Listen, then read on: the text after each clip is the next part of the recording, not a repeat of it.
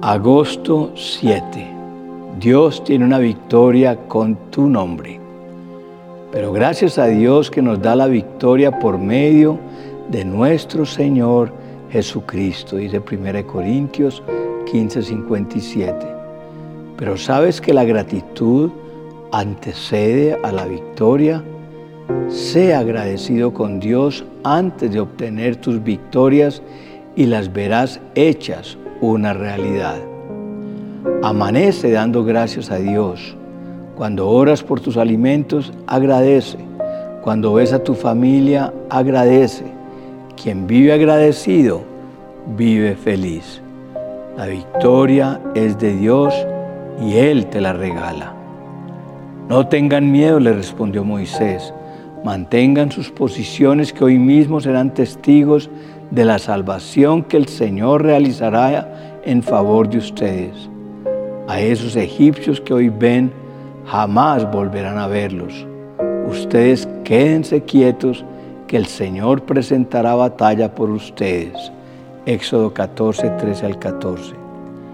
Quien pelea por ti es Dios. Y si Él libra las batallas por nosotros, tenemos la victoria asegurada. 365 veces en la Biblia está la palabra no temas, precisamente una para cada día del año. El temor frena tu victoria y rompe tus límites, así que ignóralos y sigue adelante sin temor, porque Dios pelea por ti y te dará la victoria. Después de 400 años de esclavitud, opresión y dolor, Dios quería llevar a su pueblo a la tierra prometida. La tierra prometida significaba la victoria para el pueblo de Israel, significaba libertad, significaba abundancia, el favor de Dios y el cumplimiento de las promesas. Serás testigo de la salvación y del favor de Dios. La victoria de Dios para tu vida no viene mañana ni pasado Moisés le dice al pueblo, hoy a esos enemigos que ven, jamás volverán a verlos. Quizá hoy tú tienes un enemigo viviendo en tu casa. Satanás ha tratado de meter su cola en muchas áreas, pero la salvación y la victoria no demoran más para la familia. Ya no lucharás más con eso. Jamás volverás a verlos. Quien presenta la batalla por nosotros es Dios. Él dice, yo pelearé por ustedes. Mujer, no tienes que pelearte con tu esposo. Dios peleará por ti y defenderá tu causa. Trabajador, no tienes que pelearte con tu jefe. Dios peleará por ti y te hará justicia. ¿Quién pelea por ti? Dios y verás tu propia victoria. Pero el Señor le dijo a Moisés, ¿por qué clamas a mí?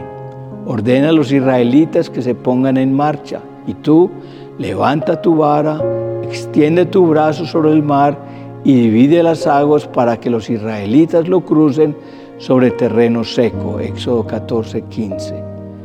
Pon en marcha tu fe. Si ya tienes una promesa y ya clamaste a tu Dios, entonces pon a marchar tu fe. Comienza a dar pasos que te aseguren aquello que quieres. No te quedes pasivo porque Dios le da la victoria a los luchadores, aquellos que están firmes con el escudo puesto y dispuestos a dar batalla. Dios hará su parte, pero tú debes hacer la tuya. ¿Sabes cómo se abrió el mar rojo? Cuando el pueblo marchó y Dios te dice, otra vez abriré caminos. ¿Qué caminos abrirá? Camino de oportunidades en medio de los problemas. Tú marcharás en tierra firme, pero necesitas dar pasos de fe. Dios no te va a cargar e introducir a la tierra prometida. Tienes que luchar por tus sueños y bendiciones. Para cada victoria hay una oposición tranquilo que Dios marcha contigo. Éxodo 14, 17 al 20 dice, yo voy a endurecer el corazón de los egipcios para que los persigan. Voy a cubrirme de gloria a costa del faraón y de su ejército y de sus carros y jinetes. Y cuando me haya cubierto de gloria a costa de ellos, los egipcios sabrán que yo soy el Señor. Entonces el ángel de Dios que marchaba al frente del ejército israelita se dio vuelta y fue a situarse detrás de éste. Lo mismo sucedió con la columna de nube, que dejó su puesto de vanguardia y se desplazó hacia la retaguardia, quedando entre los egipcios y los israelitas. Durante toda la noche, la nube fue oscuridad para unos y luz para otros. Así que en toda esa noche no pudieron acercarse los unos a los otros. En los momentos más difíciles es cuando Dios más cerca está rodeándote. Lo que parece un problema, Dios lo vuelve bendición. Si yo quiero vivir en victoria, debo darle el crédito a Dios que Él y solo Él es el que tiene la última palabra en mi vida. Los israelitas, sin embargo, cruzaron el mar sobre tierra seca, pues para ellos el mar formó una muralla de agua a la derecha y a la izquierda.